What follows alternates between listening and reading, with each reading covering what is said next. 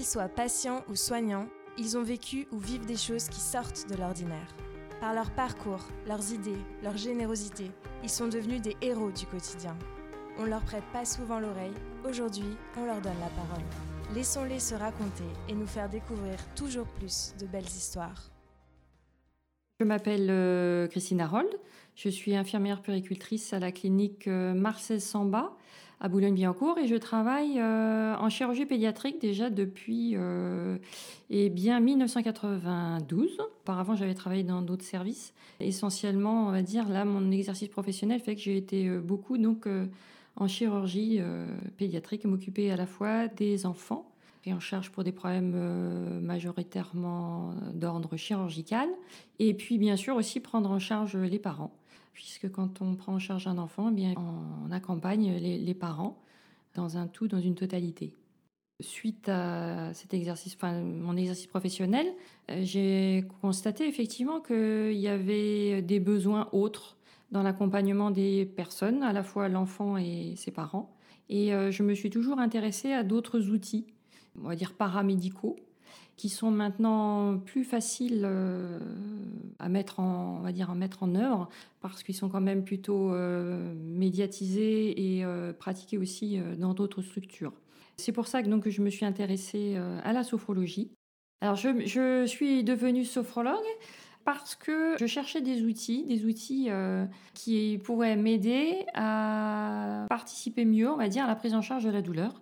Euh, effectivement, on a des thérapeutiques puissantes sur euh, la gestion de la douleur, mais on se rend compte que des fois, effectivement, même si vous avez utilisé ces, ces, traitements, ces médicaments, il peut y avoir une douleur résiduelle qui est d'ailleurs souvent la douleur majorée par l'appréhension l'appréhension d'un soin, l'appréhension euh, que la douleur revienne si elle s'est euh, si elle s'est arrêtée, si elle a disparu ou si elle a diminué. J'ai eu moi-même des problèmes de santé, problèmes de dos. C'est la kiné qui me suivait, qui m'a proposé euh, de faire de la sophrologie. Alors au départ, elle, elle était très orientée du fait de sa pratique de, de kiné.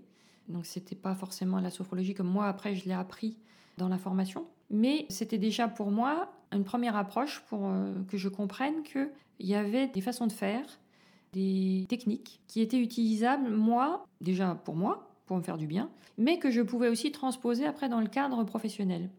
J'étais déjà plus ou moins intéressée, j'allais régulièrement euh, aux journées de la douleur euh, de l'enfant à l'UNESCO, et on parlait beaucoup euh, de ce qu'on appelle les techniques distractives. Et c'est ainsi que j'ai fait le, lien avec la sophrologie, puisque effectivement, en soi, l'utilisation par exemple de la respiration, technique respiratoire, c'est une technique de focalisation alors c'est effectivement des outils qui viennent euh, du yoga, d'autres pratiques, de la relaxation, mais euh, peu importe hein, euh, qu'on utilise ces outils-là en tant qu'outils sophrologiques ou que ce soit dans le cadre d'autres pratiques, ce sont à un moment donné des outils qui se rejoignent. Donc on va utiliser l'imaginaire, euh, emmener la personne euh, sur un lieu privilégié où elle se sent confortable.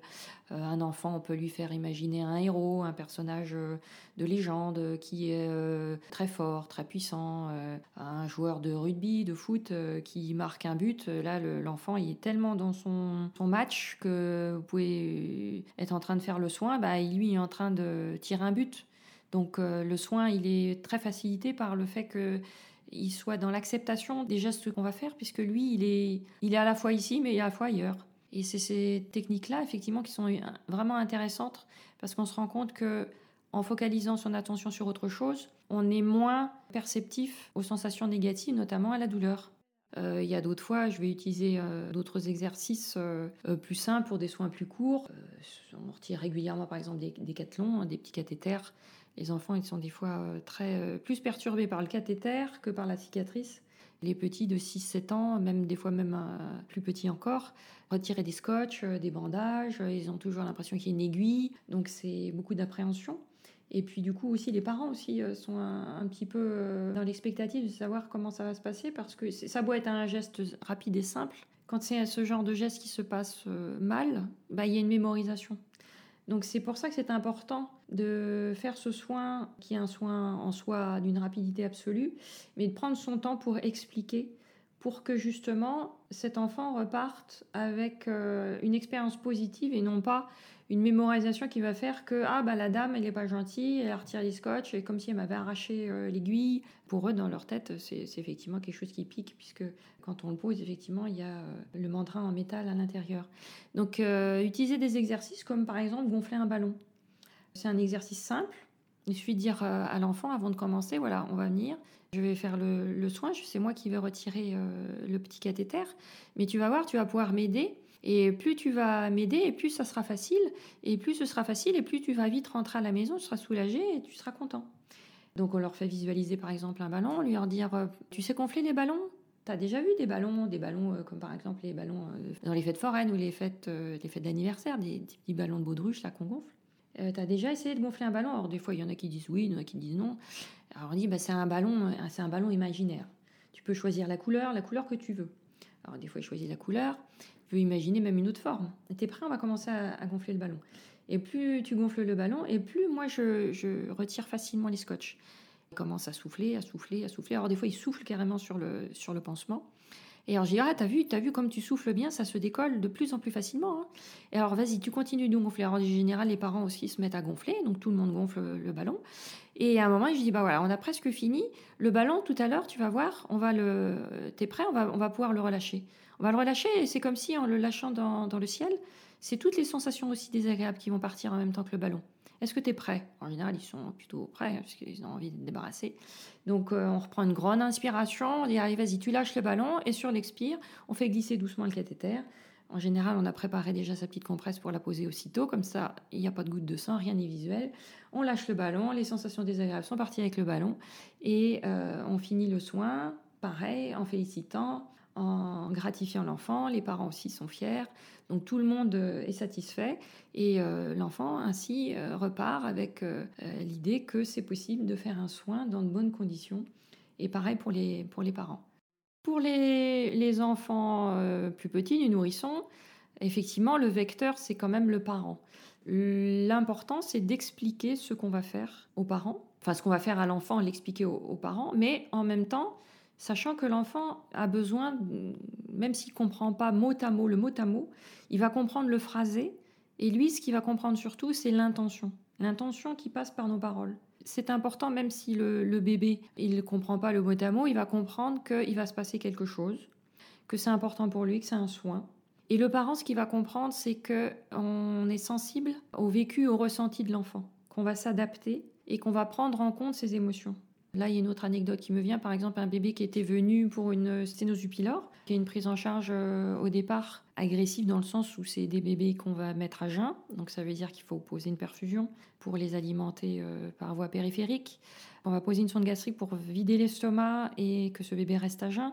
On va faire une prise de sang pour évaluer euh, le niveau de déshydratation, par exemple.